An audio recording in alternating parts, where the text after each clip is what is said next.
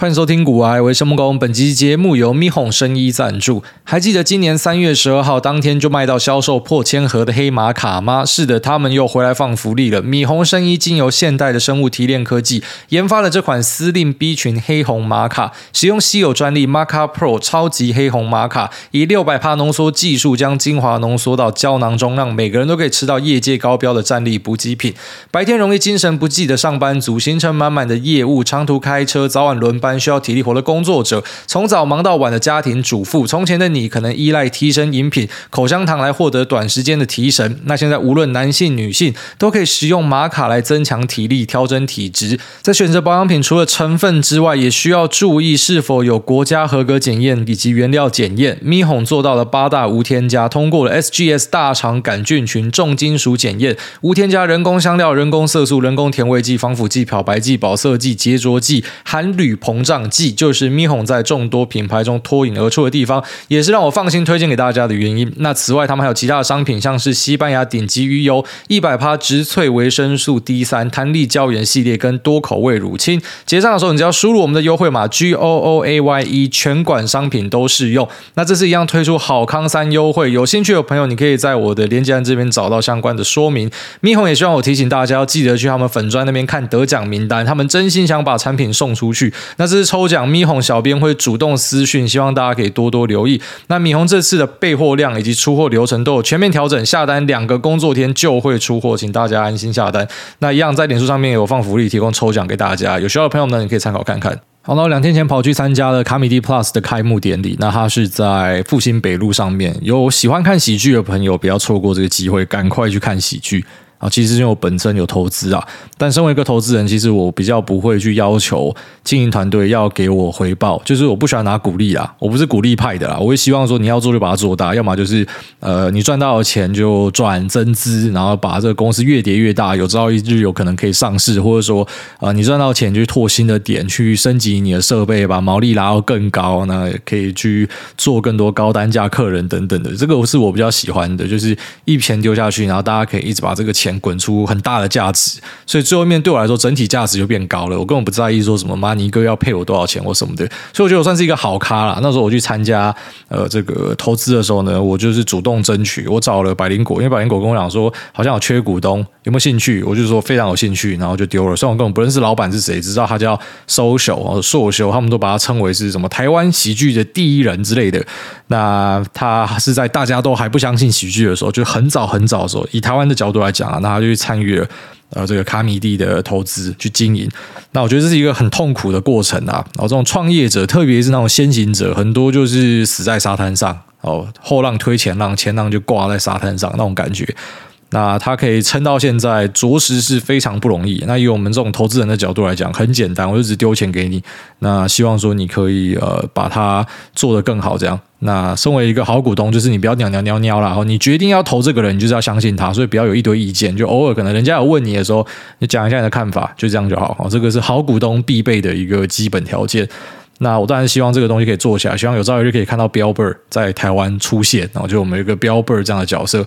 一开始比较难的啊，就像现在可能在讲那些喜剧的，很多就会被酸啊，有没有抄美国人或什么？其实最早最早是以模仿为起家啊，这是很合理的事情。不管哪个产业，其实都是这样子啊。那慢慢的会玩出自己味道的东西哦。可能台湾现在蛮多主题都还在讲什么国共之类的，这个我觉得蛮无聊的。我希望可以有朝一日跳出啊这种很很既定的老梗话题，然后讲一些很屌的东西。我相信你会看到啊，因为我自己觉得喜剧俱乐部让我非常感兴趣的一点就是，它好像有点像。孵化器的角色，只是它是人的孵化器。企业的孵化器是我们可能丢钱去经营一个这个 incubator，然后之后在里面有一些讲师，有一些资源帮你牵线，帮你看一下你的财报、财务状况，帮你调整一下你的产品组合什么的。那希望可以把你孵出来，你可以出去赚钱。那我觉得喜剧俱乐部是有一点类似，就是可能是上班族，可能是在哪里的打工仔，下班之后写个笑话上去分享。一开始什么干超难笑，可是讲久了之后也会开始累积你的听众或什么的，大家开始越来越喜欢你，你也更知道怎么样去表现。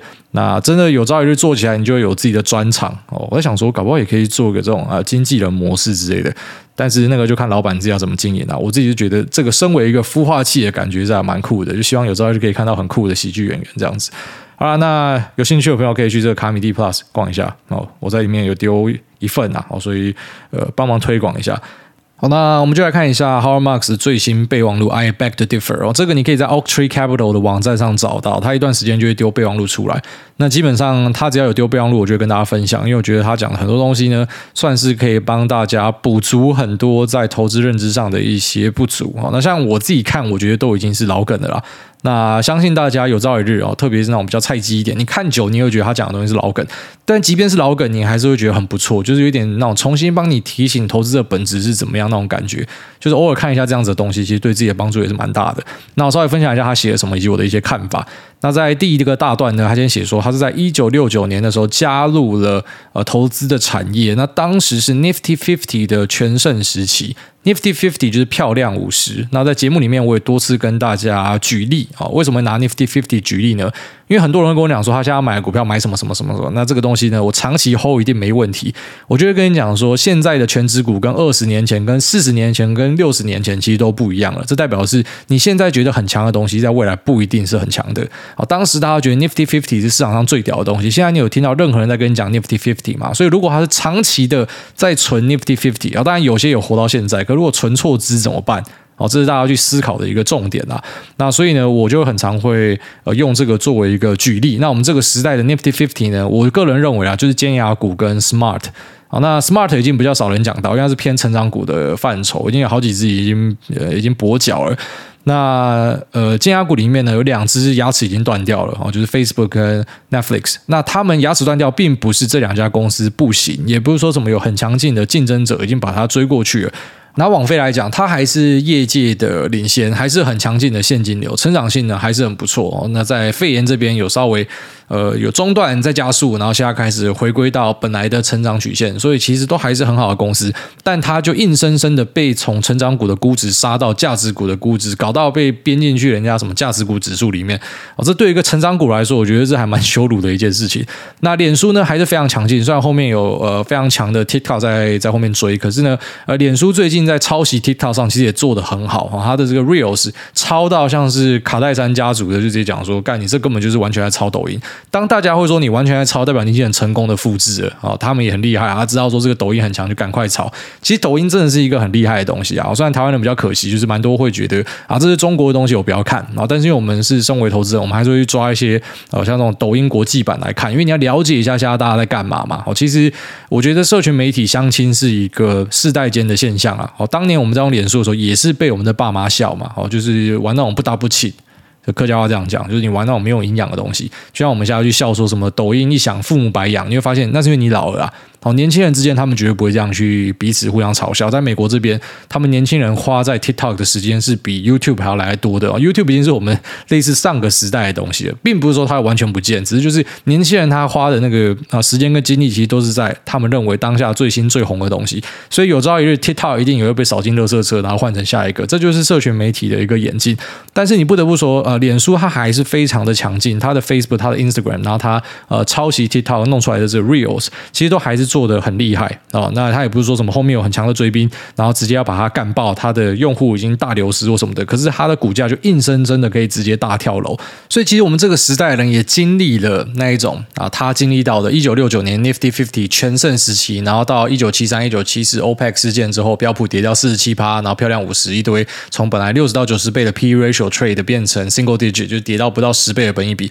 我们现在就在经历类似的东西哦，就是我们有一些呃很好的公司，使一些很强的成长股哦，跌掉了七成，跌掉了八成，一些大型的全值股可以直接他妈腰斩跳楼下来。那我觉得这个时代背景是有一点像的，所以他其实在开头就放这个，我觉得会让这个时代的人，特别是有在交易这些大型全值股或是这些热门股的人，会感受到一种哦，原来历史是不停的重复的那一种感觉。好，那他的意思就是要跟大家讲说，这些大家都觉得很好的东西，哈，其实你就要去注意说，呃，会不会有哪里是想错的？哦，就大家都觉觉得好的东西，可能未必是真的很好的东西。那你去从众的话呢，可能最后面就是能够拿到大家一般的报酬。那这个我是给他一半的肯定而已，我不会说他完全是对的哈，因为其实。顺势交易。那动能交易在上面，那达成成功的人自己身边不少哦，所以我觉得那个是呃怎么讲，就看你是用多少人去举例啦。你并不是说什么你直接要跟大家想的不一样，你都故意去买非热门股，你就一定会赚钱哦。这个是一个很可怕的想法，很多人就是单纯的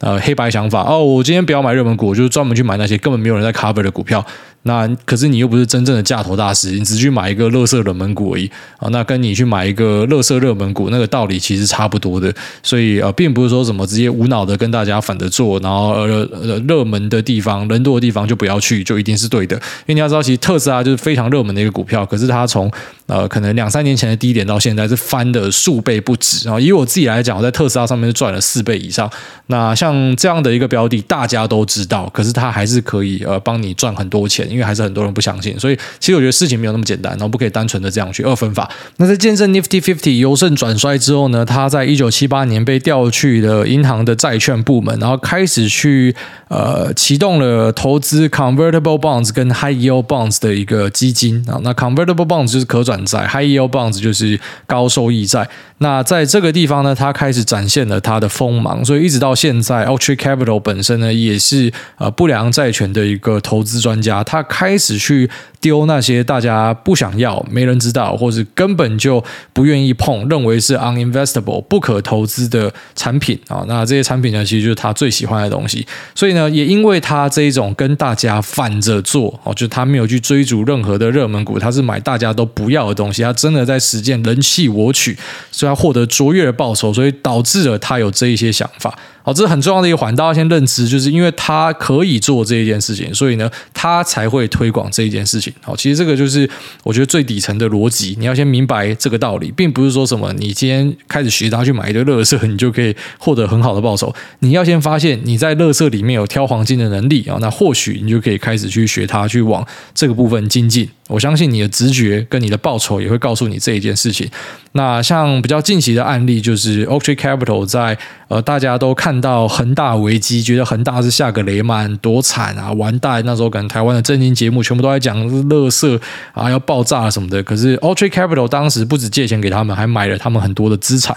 所以你就知道他是这一种，他觉得呃大家都不要的东西，可能会有很棒的机会，因为他可能会产生很严重的恐慌跟价值偏离。然后假设他没看错的话，我相信他在过程中一定也看错很多东西。哦，但是长期来看，他们锁定这样子的东西，获得的这种以大数法则的角度来讲，报酬是很好的。哦，所以这也是为什么他会跟大家讲说，你要跟大家想的不一样。那下面画的这个表格，我觉得很不错，就是马上让大家知道说，你跟大家想的不一样，结果会怎么样？非常中规中矩啊。简单来讲，你有两种思考方式，然后跟两种结论。哦，两种思考方式分别是 conventional 跟 unconventional。一个就是我跟大家想的一样，就是市场的共识 consensus，然后另外一个就是我跟大家想的不一样。那结果的部分，一个是好的结果，一个是坏的结果。如果你都跟大家想的一样的话，那如果结果是好的，好，就假设说你买大盘，那市场的表现也都是好的，所以你就获得一个平均的好的报酬。那如果你今天跟大家想的一样啊，你投资大盘，你选择拿一个平均值，然后结果是进入一个熊市，那你就获得一个平均的不好的结果。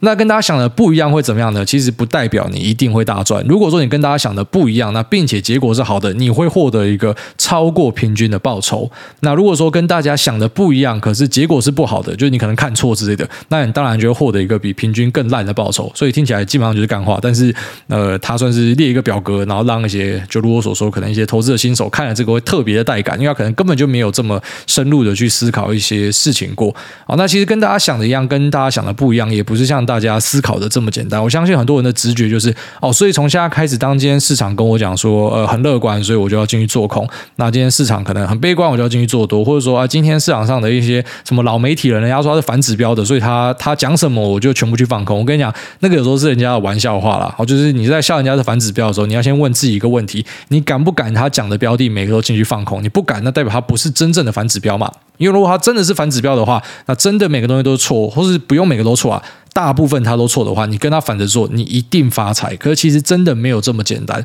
所以我自己是觉得，在投资市场跟其他很多产业或是论理的那个道理跟底层的逻辑是差不多的哦。就是呃，有蛮多人都试着过度去简化一些东西。因为没有办法，我觉得很多人的大脑是没有办法处理复杂讯号的，所以他们会尽可能的使用一些二分法。那其实二分法呢，我觉得在投资里面对你来说是很伤的事情哦，就不是说什么呃，今天市场怎么想我就反着做哦，共识怎么想我就反着做，其实真的不是这么简单。因为如果真的是这样的话，那就是一堆富豪。所以他其实举了一些例子，然后来告诉你讲说，到底真正的 second level thinking 是什么？所谓的 second level thinking，并不是说你跟大家对做，你就是在做第二层思考哦。第一层思考可能是啊，我知道现在未来的景气状况很好，所以我要做多，这是第一层思考。我知道现在可能。开始有些裁员，我知道有些供应链呃出现的这供过于求，然后我知道消费缩手，所以呃市场状况是偏熊市，我就做空，这个是第一层思考。但第二层思考不代表说我就跟第一层相反哦，大家都觉得很好，市场一直涨，我故意要做空，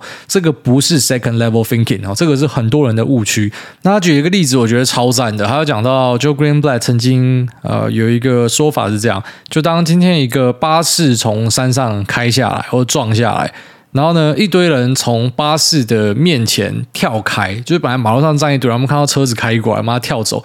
你不是说怎么看大家跳走，你就跳进去，就会获得比较好的结果？你知道，这有点类似，当每次有人在脸书或是哪里发表一些意见之后，就会有一些人在下面说：“难道只有我觉得，或是呃，难道只有我想的不一样吗？”然后一副好像他真的在发表什么高见，就是其实他是里面唯一一个低能儿，就是九十九趴的人跟他想不一样。对，只有你觉得哦，对，只有你是一个白痴。有时候会是这样子，所以不是说你跟大家想的不一样，就代表你比较卓越，你比较聪明，这根本就不是所谓的 second level thinking。那查理蒙格也对此发表过类似的评论哦，意思就是说，投资它是一个复杂的过程，那他的决策呢是充满深度的，所以任何人觉得这个是一个很简单可以啊线性思考或是非黑即白思考的，其实就代表说你的脑袋不太行。好，那当然一定会有人这样想，所以你就知道这些人就是脑袋不太行的，道理就这么的简单。那 second level thinking，呃，它有一些举例，那那我觉得这几个问题都很不错，就大家以后可以放进去。当你今天想要去做更进一步的思考的时候，可以用这些问题当成是呃一个验证的方法。第一个就是 What is the range of likely future outcomes？未来的结果范围可能会在哪？今天发生一个事情，最好会怎么样？最坏会怎么样？What outcome do I think will occur？那我自己认为这件事情会怎么样发展？What's the probability I'm right？我对的机会有多高？这可能比较难，真的量化出一个数字。可是你会有一个感觉，知道哦，你这次会赢的机会是高还是低的？那后面的五项我觉得可以并在一起讲。What does the consensus think? How does my expectation differ from the consensus? How does the current price for the asset comport with the consensus view of the future and with mine? Is the consensus psychology that's incorporated in the price too bullish or bearish? What will happen to the asset's price if the consensus turns out to be right? And what if I'm right? 好，那这个就比较复杂一点点。Consensus 就是我们讲市场的共识。 那很常在节目里面，你会听我跟大家讲说，市场现在的共识是什么？那这个共识呢，其实对一些人来讲，或甚至对我来讲，有时候我们都会自己掉进去一个误区而不自知。然后举例来说，你怎么知道你知道的东西就是市场的共识？你今天可能在某个粉砖下面看到大家一起在吹捧某一个标的，所以你想说好，我要跟大家对坐，因为呢市场共识是这样子，所以呢我当然不要去做市场共识的东西。可是你怎么知道他们这一小群人就是市场的共识？说不定他们是市场里面其中一个小小同温层而已。所以你要今天可以很明确的定义说共识是什么。那我后来想到一个比较简单的方法，就是当今天这个说法是人尽皆知，而且你不可以只在什么某个粉砖看到，你要在多重平台，你在电视新闻上，你在社群媒体，然后。你在一些新闻网站上，或是你在一些报告里面都看到类似的说法频繁的出现的时候，我觉得你就可以把它视为是一个 consensus，就是大家都知道，而且是多重媒体大家都知道，就是你可能只有在你的啊。Telegram 的讨论区里面看到这个不叫做 consensus 啊，就是可能要大家都知道才可以视为一个 consensus。那一般以我自己我的定义就是，当我今天从呃各种不同的线，而且知道差距很大哦，就举例来说，如果都是呃 sell side 跟 buy side 朋友跟我讲这个，我不会觉得它是一个 consensus，我会觉得呃它可能是目前呃研调单位、研究单位、投资单位他们是这样想。可是如果说一些公司派，然后或者一些分析师啊、呃，他不是在这些 sell side 跟 buy side 里面的，他们都这样觉得的话，那这可能就是一个 consensus。所以。像我自己跟大家分享的一个，呃，怎么讲？像在去年跟你讲说，面板、PC、NB 啊，DDI 状况可能不太好的时候，最早最早这个东西可能不是一个 consensus，它可能比较偏向是我自己或是我们身边的投资朋友，我们注意到有这样的状况。可是大概在今年初开始，我觉得这就变成一个 consensus，然后就是面板的状况不好，那 PCNB 的状况不好。可当它变成是 consensus，它变成一个共识的时候，其实也不代表说。股价就要走完了。就如果说当时你就直接说好，市场共识是这样子，那所有东西都已经反映在市场的价格里面，所以我就反着做，你就是继续被电到爆炸，因为它就是一直跌，一直跌，一直跌，一直跌。所以并不是说什么你单纯的跟市场的共识想相反或者怎么样就可以赚到钱。其实有很多要要去做比较的东西。第一个就是你要先明确的去定义说市场的共识现在是什么。那当你知道这个共识之后呢，你要去有办法量化出来你的期待跟市场共识的差距。也就是说，如果你的想法跟市场共识差不多，它未必有一个好的交易机会。那如果说市场共识你知道了啊，可能是好，假设对未来是比较看坏的。那可是你明明就明白说这个看坏的程度是不够的，其实市场是有可能会更糟的。好，就是你知道有雷曼兄弟二点零跟三点零要出现了，只是大家都还不知道，就是你们还是太乐观，现在其实还是更差。那这个就是有一个 differ 存在。然后当你有这个存在的空间的时候，其实就是一个交易的机会，你就选择去压空嘛。那反过来，如果你觉得啊市场下一讲说很差很差很差，可是你知道的状况是，哎，拜托库存一定要清掉了，未来很好。那它产生这个差距是另外一个方向的，那这也代表你有一个交易的机会。那接下来就是要把价格也放进去，呃，这个公式里面哦，就是你目前可能知道市场的预期 consensus，那你也知道你的预期啊，那你的预期可能是比市场共识好，也可能是比市场的共识差。那同时你也要知道这段期间内啊，就一个若干时间内的价格变化，因为这样子你才可以去做出一些投资的决定。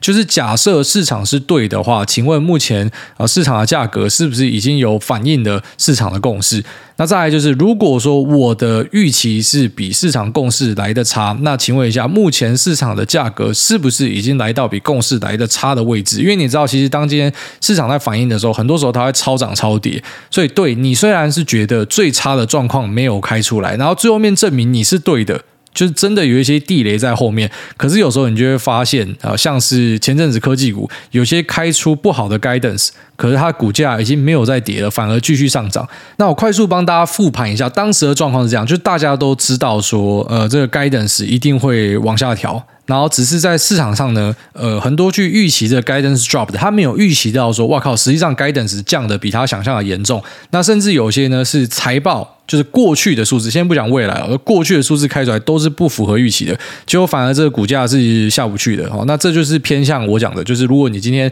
你明明是对的。那你觉得对，股价有跌了，对，市场的共识是不好的，那我觉得是更差，而且我也是对的，但你因为这样去做空，你反而是赔钱的。好，所以其实没有这么的单纯哦，你要先定义市场共识是什么，然后目前市场的价格是不是已经反映这个共识，甚至是已经超过反映的。那如果是超过反映的话，那你自己的想法是认为说，哦，这边已经超出反应，后面是会更好的，你是做多，那这个对你来说可能胜率就蛮高的。可是如果你是抱持着我知道市场还还会更差哦，因为我知道这个呃供货的状况非常的不好，或是有什么样不好的状况会产生，但是你可能没有考虑到的是，股价搞不好前坡已经超跌了。你怎么知道前坡股价跌是老老实实的按照就是可能业绩跌多少，它就跟着跌多少？搞不好它超跌了，因为会有恐慌的状况产生啊。所以当你把这些东西都综合考量进去之后呢，你可能才可以说自己现在是站在第二层思考。好，但也因为说你认知了这些东西之后，你才会发现，其实第二层思考非常的困难。它不是只是单纯的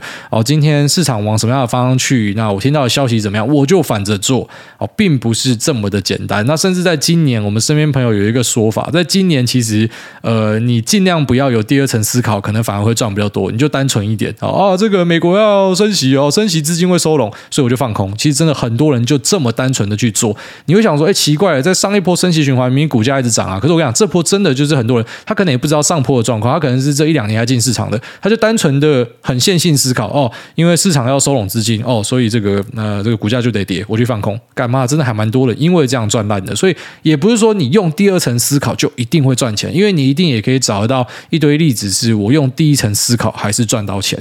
好，所以当你今天听我讲了这么多之后，你可能会开始觉得说，干你妈，那到底真相在哪？所以我跟你讲，其实投资里面没有真相。真的没有人可以拿一个圣经出来告诉你说，呃，我按照这样做我就一定会赚钱，因为这种东西是不存在的。好，因为如果这种东西存在的话，那在股票市场的钱一定就会全部都掉进这个人的口袋里面。如果他有所谓的圣经的话，好，因为可以获得的市场总报酬可能就是这么多。那这某种程度上，他有句 Howard Marks 讲的，他觉得长线投资都有可能是一个零和甚至复合游戏，因为可以赚到的报酬就是这么多。那你赢到的钱呢？好，你买进的股票就是另外一个人卖掉的嘛。所以假设我们用一个比较短的时间轴来看，其实每一笔交易，哦，就是你现在去买股票，或是你下把你的股票卖掉，你在交易的瞬间就产生了一个输家跟赢家，因为一个人会对，一个人会错。只是困难的地方可能就是啊，短线上可能我是错的，可长线上又变我是对的，大长线上搞不好变成你是对的。好，所以我我自己觉得投资讲到后面，呃。我有时候讲它是艺术的原因就是这样子，因为科学的部分它是可以量化的，它是可以呃，就来说，我设定几个课程哦，我今天要学的投资知识是从一到十这样学，学会，然后你可能对于所有的工具都明白，你对于套利的机制，然后你对于资产的定价你都明白，可是你无法预期的是人性的变化，你无法预期的是恐慌跟那种狂喜的感觉，就是一个垃圾标的，你就知道它是垃圾，可是为什么它可以涨一百多倍？哦，前阵子那些标股。你根本不知道说为什么它可以这样子涨，那这个是你没有办法靠说什么学术上的累积可以可以达到的事情。好，但是有一件事情是好的啦，就是我们没有办法用单一的呃投资决定来论证说你到底是一个好的投资人是好的还是坏的，因为因为这本身就是很困难，因为单一可能有很多随机的成分在里面，可是长期来看。然后以及呃，我们把它量化来看，就是有机会来验证说你是好的还是坏的，就大数法则啦。好，就是长期来看，你如果三观是正的，那那你的现金流是强劲的，然后以及你的认知又是好的，你会获得好结果的机会就是比较高一点。那其实这种东西跟人生某种程度上是很类似的哦，就是你进去名校不代表你一定会有一个好的结果。可是你可以进去名校，大多数的人都会有好的结果。是富二代的人，大多数都有好的结果。只是当然有些人会喜欢举一些特例啊，哪一个人什么败光家产啊，富不过三代啊，或什么的。但其实我们可以大概的去说啊，你做到怎么样，可以有大概怎么样的。期望哦，是这样子，可是没有办法给你一个绝对的答案。就像是我们看完了 Howard Marks 这一篇，那一开始跟你讲说你一定要反着想，可是到最后你会发现说，哎，反着想未必可以帮你赚到钱。所以到底我要反着想还是正着想？呃，有时候你可能要反着想，有时候你要正着想。好，就像可能在这段时间你都没有反着想的，其实你应该是会赚比较多。好，今年都是顺顺做的，应该是会赚比较多。好，今年你一直有一些第二层思考的，可能就会打到头破血流。但是如果我们今天把它变成是我们在二零二三年要做结算的话，说不定今年反着想的人在二零二三年去做结算的时候，他才是赚最多钱的。所以其实。怎么讲？有点类似那种小时了了，大未必佳。但是你也不要当个算命啊。有时候，呃，有些东西真的在不同的时间轴去看，或是可能现在用可以，它看起来很风光，那你觉得非常羡慕它。可是，呃，等到下一季或者是下一年，大家都还是做一样的方法，可是变成他还羡慕你。好，我觉得这个就是投资很有趣的地方，它有非常多的变化，有非常多的排列组合。那看完这一篇，我个人认为对大家最大的收获是，你看完之后你会在。更谦卑一点，因为你会发现说，干真的世界上的变化太多了，有太多我们不明确知道的东西，无法去定义它，甚至连一个投资大师来教你，他都没有办法很明确的量化告诉你说，所以到底我可以看什么样的东西，我可以买什么样的资产，它如果达到什么样的条件，我就一定会赚钱，真的没有这样子的东西。好，那今天这期节目先分享到这边，我们接下来进入 Q&A 部分。第一位东港金城武他说：“难道我有一千股特斯拉也要跟你讲吗？”哎大你好，请问平常有在喝手摇饮吗？还是只钟爱肥宅快乐水？然后可以分享一下你对特斯拉现在要回购股票的看法吗？纯粹现金太多，还是另有目的？谢谢分享，祝福一切顺心。呃，我已经很少在喝手摇饮料了，以前国中的时候比较喜欢喝那什么清新福泉啊、五十岚啊。什么蒸波爷之类的，现在已经没有在喝那样的东西，现在就是单纯的喝可乐。然后再来就是特斯拉要回购股票的看法。其实美国回购股票是一个很风行的事情，只要企业有赚钱，他们可以回购股票，市场就会给予他积极正向的肯定，然后代表说他有在顾及股东的权益，这就是他们的啊配息，有点类似这样的东西啊，因为就增进股东权益的一个做法嘛。我去市场上把股票买回来，用我的现金买回来，然后之后我去把这个股票给给销掉，所以到某种程度，甚至有些呃回购到它的那个净值是掉入负值的，还蛮酷的哦。所以呃这个本金比在美国这边看有时候不太准，就是因为这样子，因为啊这个会计处理会会造成的现象。那你说特斯拉去做回购，当然正向去看它就是它有在赚钱，现金流强健，然后它去增进股东权益。那负向去看它，有些人就会讲说，干那就代表说你现在已经不知道要投资什么了啊，你拿一堆现金不知道干嘛，所以你就在炒股票啊。好有些人会这样去解释它啦，但是我还是会比较偏向啊用正向的方向去解释，就是一个公司从本来不赚钱到可以赚钱回购股票，这是要给予肯定的哦，代表它是在一个正确的轨道上。下面因为这个 Andy 三二二七二零他说休学仔，哎大您好，我是你的忠实听众，从二一年开始一路听到现在，很多逻辑跟想法都一直帮助到我，于是我开始实行在生活上，直到最近出了意外，听了艾大的 Fake It Till You Make It，看了 A 片里面很屌的男优后决定实行，然后我就被下了一个月的禁爱令了，很意外我竟然跟艾大是同届的，很佩服艾大的能力跟观点。我是一个休学仔，但休学的原因是因为在学期间创业，然后目前金流一个月约莫在一百二十万左右，而真的没有时间看盘，所以都买全职跟 ETF，其实也没有什么投资的问题要问，只是感觉大家都会介绍自己的投资内容，跟风一下。好，那我觉得这个会去看 A 片男优 Fake It Till You Make It，这也算是很有想法，因为基本上 A 片男优也都是假的嘛。那你去问任何一个女生，都会知道说，在里面那边干人家冰冰冰冰那边叫，其实很多都是演出来的。所以，既然那个本身就是演出来的，那你怎么还会想要去学里面的东西？这就是一个很神奇的东西啊！你既然要学，都要学一些 authentic 的东西。你要知道这东西是确定可行的，这个商业模式确定可行的。人家 A 片就是一个演戏，人家 WWE 就是演戏的，然后去学这个，你去学人家演戏的东西，那可能不会有太好的结果。那也恭喜你创业是有这个稳定的金流啦，这是很重要的。有一个稳定的金流呢，其实真的会在你的人生之中为你创造很多的机会。好，下面这个，请问我是好癌宝吗？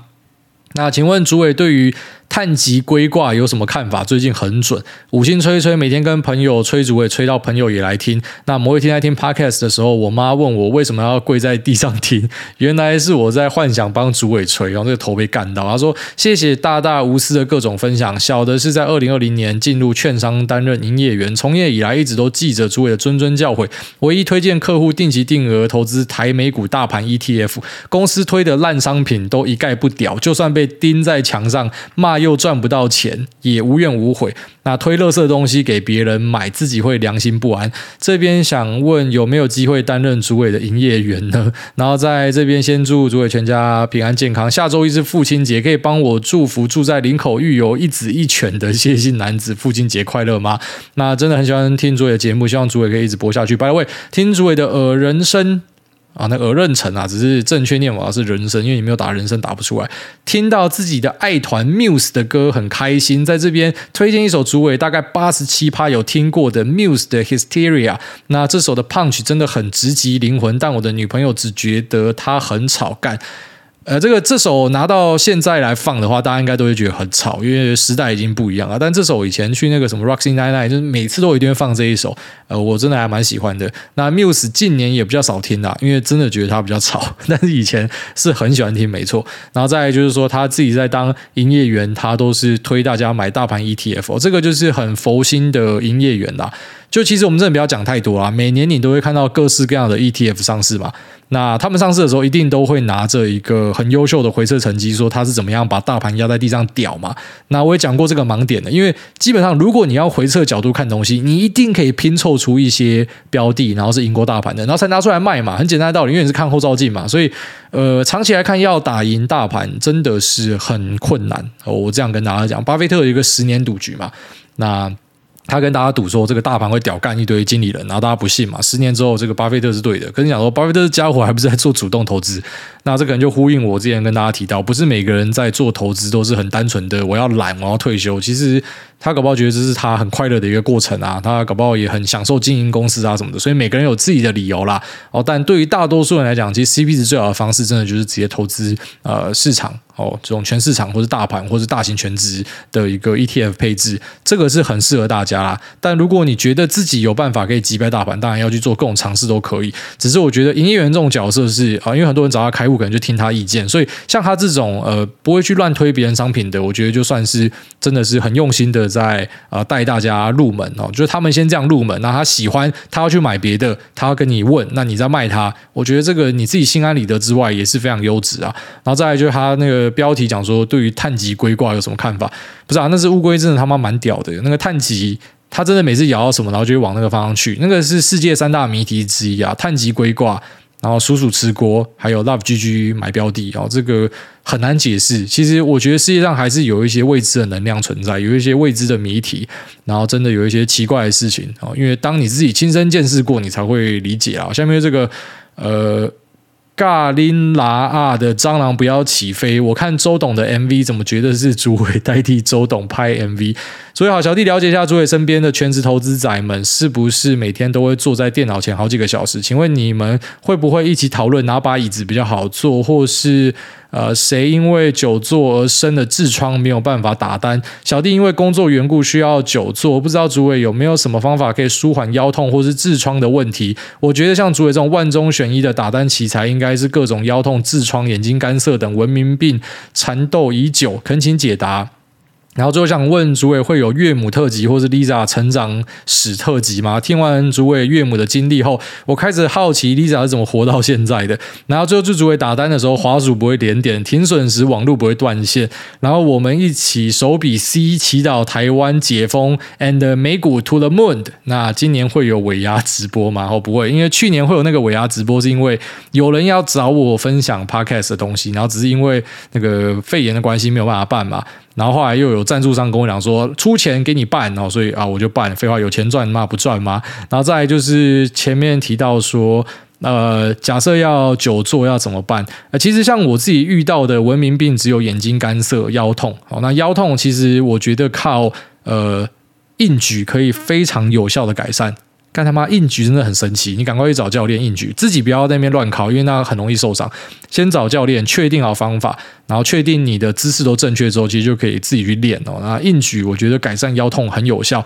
那眼睛干涩呢？多睡觉，压力放轻。然后像我最早是有吃一些中药，虽然我不知道中药到底实际上疗效怎么样，但是反正吃了就是有改善啊。所以呃，最后面归纳结论是睡饱。哦，其实真的睡饱，眼睛干涩就会好很多。那至于痔疮呢？我很幸运是没有中了。那我们身边朋友也没有听到中痔疮的。我相信就算中了，应该也不好意思讲出来。那椅子的话呢？呃，基本上这种东西很单纯啊。价格贵的一般会比较好，很单纯。然后再来就是你自己要去做看看。然后我自己的建议是不要做太软的椅子，我觉得要偏比较有支撑性一点的。然后他说要问岳母特辑或是 Lisa 成长史特辑，岳母特辑算是那一集已经讲的差不多了，剩下就是一些花边消息，或是可能现在遇到的一些事情，可能有空再跟大家分享。那 Lisa 成长史，就他从小都是自己长大，然后他呃成长的过程之中，他的邻居都会笑他说：“你妈一定是去卖哦，因为他们都看过他妈嘛，他妈就是很年轻漂亮这样，然后可能呃去学校，他有跟我讲说什么。”呃，他的体育老师就会问他妈的电话之类，就是会有这样子很很夸张的状况产生。然后，因为西班牙当地的呃，他们那个生育环境跟台湾有点类似，就是说女生一般比较晚生。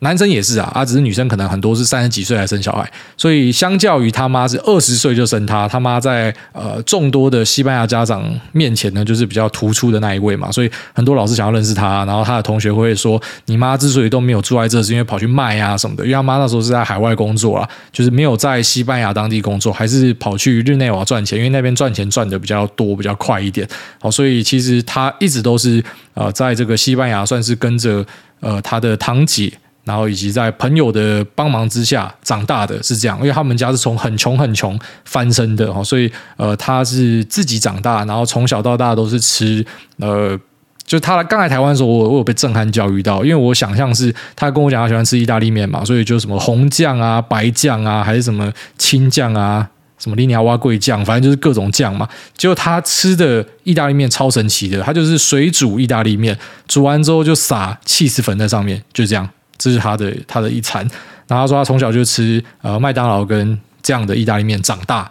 感觉还是长得好好的，所以我就说嘛，乐色养乐色大。然后再就是他从小到大都是一个呃，就是我们讲难听点叫做廖北亚啦，他是一个抓爬仔，而且他很自豪他是 snitch，英文叫 snitch，就他是专门在告状的。好，然后他说他在西班牙念的那个学校，他的同学会在后面直接抽大麻，然后他就会去跟老师告状，他跟校长告状，然后校长就不相信他，我的学校不可能有人在抽大麻。他说：“那个就在抽大麻，就在那，他就指给他看，然后那个校长就死不承认，哦，所以他这样的个性也帮他造成蛮大的麻烦，就是他看到什么不对，他就跑去检举，然后再来就是他跑去呃瑞士念书的时候一样，哈，反正他觉得谁不对，他就去检举那个人，那他自己也很常被 diss，因为他从小喜欢。”呃，怎么讲？他说那个是青春期，他非常感谢他妈妈非常严格。他说如果没有这么严格的话，他家可能身上会有一些刺青啊，背上可能会有一些很奇怪的那种打洞啊，然后故意。就是他有给我看到一个图片，刚好就超恶，就是在脊椎两侧都穿环，然后之后就有点类似你背上有一个那个交叉的缎带那样。他说，因为那时候看到一些这种很很歌德风格的东西，他觉得很酷，他想要做，然后每次都被他妈扁，然后扁完之后他才没有做，所以他一直认为说青春期的小孩就是要管教，要很严格。他的想法跟我们这个啊。台湾人或者说华人很像哦，那个感觉很像，就是他觉得小朋友就是妈要管要扁哦。那他说，因为如果当时没有扁他的话，他就会跟那些同学一样，他可能就跑去呼麻，他可能就会去弄那些东西。那但是他妈很严格，所以就让他的个性就变成他就是一个爱告状的人，所以他就什么东西都会跑去告状。但因为这样子就被欺负好几次，然后也被人家堵过，什么一堆葡萄牙人在他的那个学校的。出来的地方就堵他，说要扁他一顿，然后他就赶快什么搭计程车逃跑什么，他跟我讲很多这样的东西，所以还蛮有趣的。就是一个看起来自己本身也是蛮叛逆的的女生，然后结果她是一个呃廖北啊，而且非常自豪自己是一个抓爬仔，然后到现在变成是一个呃，我觉得他现在个性就是很保守啊，然后对于动物充满爱。那同时呢，我们的互动方式，呃，像他妈都讲说，我们很像是老人家，然后反而他妈妈是比较年轻。他他是这样觉得，而、啊、我真的也这样觉得，就是他妈妈活得比较年轻，然后我们两个互动很像那种老夫老妻，所以他那个变化也是蛮大的。好，大家讲，下面有这个新装小胖仔阿赫，他说共军实弹演习正式开始，坚哥拭目以待。癌大家，请问有机会当《赵华与古惑仔》这节目的嘉宾吗？挂号，我知道你懒得出门，空中连线也可以。好想看你跟河流女神会碰撞出什么火花、啊。啊、那我应该是不会上其他投资理财相关的节目了，因为平常就在讲这个，然后再跑去那节目，我觉得那个同质性太高了。但赵华他是蛮有名的啊，因为像那个什么艾德恩就很常会讲说他要去赵华节目嘛。那呃，我自己在朋友圈也听到说，这个主持人他的线还蛮准的哦，就是他有一些什么投信的朋友啊，其实我们都有这样子的一些朋友啊，只是有没有会把这种东西拿出来讲？那他愿意出来跟大家分享，然后说带大家呃起飞，当然他不可以很明白的说这是在怎么带你。买牌嘛，就是跟你分享他听到的东西，啊，只是这些东西可能就是讲完之后就真的会动起来，这是还蛮有趣的啦。那你说有没有机会去上？应该是不会啦，我不会去参加什么投资相关的东西。其实我就连什么呃，下一堆书要叫我当推荐人的，你有没有发现都没有出现我？因为我觉得不想要，就是我不想要跟这个世道有任何的连结。那也没有什么特别的想法，就单纯的因为自己懒自己废，就觉得待在家里就很舒服了这样子。所以可能呃自己会去收听各式各样的资讯啊，那呃也会去愿意打听各式各样的消息来源。可是你说呃会不会去跟大家出来 social 一下啊，socialize 一下？我觉得没有办法。真的是没有办法，好太累了。下面有这个 S M L，他说推歌，好久没有来留言了，就来推个歌吧。那七夕情人节在新竹演唱会听到我的最爱的美秀集团唱《小老婆》，就推荐给世间的有情人们，来自美秀集团的小老婆，祝偷情的人都找得到做爱的地方，嘻嘻。啊，美秀集团同推啦，我觉得一个非常优秀的乐团。下面这个飞弹咻咻咻，他说五星吹到飞弹不会飞。哎，大你好，记得之前 GG 要去美国设厂的看法是中立偏不好。经过这两年，不知道看法是否有改变。然后另外一个问题是，如果已经 all in 进场，利用还是正报酬的股票赚到的股利停损，是否是个好策略？祝诸位全家身体健康，谢谢。这个 GG 去美国设厂，我觉得蛮明显看得出来，就是一个政治取向的设厂，就有点类似那个南京厂一样啊。所以呃，当然不会讲说这是一个很好的事情，因为第一个啊，如果说在各地。都被政府找去，然后盖厂，然后以及可能把一些先进制程送出去。虽然呃他在那边盖了厂，以现在的尺度来讲，已经不是最先进厂，可是一样嘛，就是你你把自己先进的东西 know how 都拿出去外面，然后因为人家政府各种当然讲说邀请你嘛，可实际上一定是有角力在里面的，所以当然不会觉得说要特别看好这件事情。然后再来就是。老板自己就讲啦，然后我们公司大老板都直接讲，你在美国生产那个成本一定是不划算的，哦就是跟台湾比绝对是不划。可是为什么你还要去设厂啊？人家就叫你去，你不能不去啊！哦，所以看法是一致的。然后再就是他说已经 all in 进场，然后利用正报酬股票领到的股利停损，是否是好策略？我完全不知道你在问什么。下面这个汪洋中的小迷糊，他说四十不惑，但很困惑。去年本来是抱着听名牌的心态在听节目，但时常发现挨大说的是股票，但我听到的是人生道理。挨大说的一些操作心态理念，竟然可以套用在日常生活处事，时常觉得比听那些宗教鸡汤节目还实用。看挨大年纪轻轻就能够用独特的逻辑来思考，你也不会硬凹，还能够勇于承认错误、自我检讨。就算是我再转生，或是再多活几年，也没有办法达达。到你那种境界，只会变成一般世俗大众那样非黑即白或者偏激想法的愤世嫉俗仔，甚至一些号称独立思考的名嘴网红。到头来也只是比较会说话的偏激仔，想请教挨大独特逻辑思维是怎么培养的？如何培养出真正的独立思考？然后最后祝诺亚长大后可以在其他领域一样，能跟他老爸一样普度大众、解救众生。挂号古板有他老爸就够了。好，谢谢这位汪洋中的小迷糊啊，这客气，而且是太抬举了。那先讲最后面，我自己的小孩会希望说他是在某个领域的什么带头仔或者什么吗？我是希望不会啦，我还蛮。呃，就是类似，虽然我没有在信神，可是就是希望，假设冥冥之中有能量的话，就让这个小朋友快乐长大，然后做自己快乐的事情，生活可以养活自己就好。去什么，像我老婆讲，康顺去帮人家刷条码，然后就这样过一生，我觉得也很不错。他只要懂得享受生活就好，因为我知道我承受的压力太大了，所以我不会希望我的儿子有承受这样子的压力。然后再就是前面讲的，就是怎么样呃才可以。就是可能会认错啊，或者什么的。我觉得，呃，这件事情其实还蛮单纯的，就是你不要一直演戏就好啦。我不知道为什么这么多人一直要很追求人设，要演戏。我我不了解啊。就像是很多人说什么他们在做 YouTube 还是做什么节目做 Part，那他们有一个人设，我一直都不懂为什么会有人有人设。就是你为什么要演？我不懂。就是你有赔钱你就讲啊，你有赚钱你就讲啊，到底有有这么难吗？然后你有。呃，评论错的地方你就承认啊，你怎么可能都是对的？然后如果说你一直想要那样做，其实在我来看他们是笨的，就是你这样做是让你更累而已，因为你一定会犯错嘛。然后如果说你一直树立一个很完美的形象或什么的，你到最后其实累的是你自己。所以我一直不懂为什么很多人会有那样的一个执念。然后再来一环就是，就是他讲的没错啊，就是我是台湾少数讲投资。理财相关，然后会承认自己会赔钱的，我不知道，可能其他人真的很强都不会赔钱吧。但是我就很大方跟大家承认，拜托我停损很常见啊，赔钱很常见啊，看错也很常见啊。啊，财富有没有增加啊？还是一直有增加。投资有没有赚钱？哎，还是一直有赚钱啊。啊，事实就这样啊。今年表现不好，就跟你承认说今年不好。我不知道什么，今年明明就是一个熊年，全世界的啊 fund 或者一些经理人都在哀嚎，结果很奇怪，台湾这个岛屿充满了一堆什么熊年也可以赚暴赚的人哦，每个都可以妈从华西街打进华尔街，把人家干到妈屎喷出来，就台湾人最屌，就真的是这样吗？我觉得怎么讲，很多时候就是演戏啊，都是比演技啊，哦，就是一些。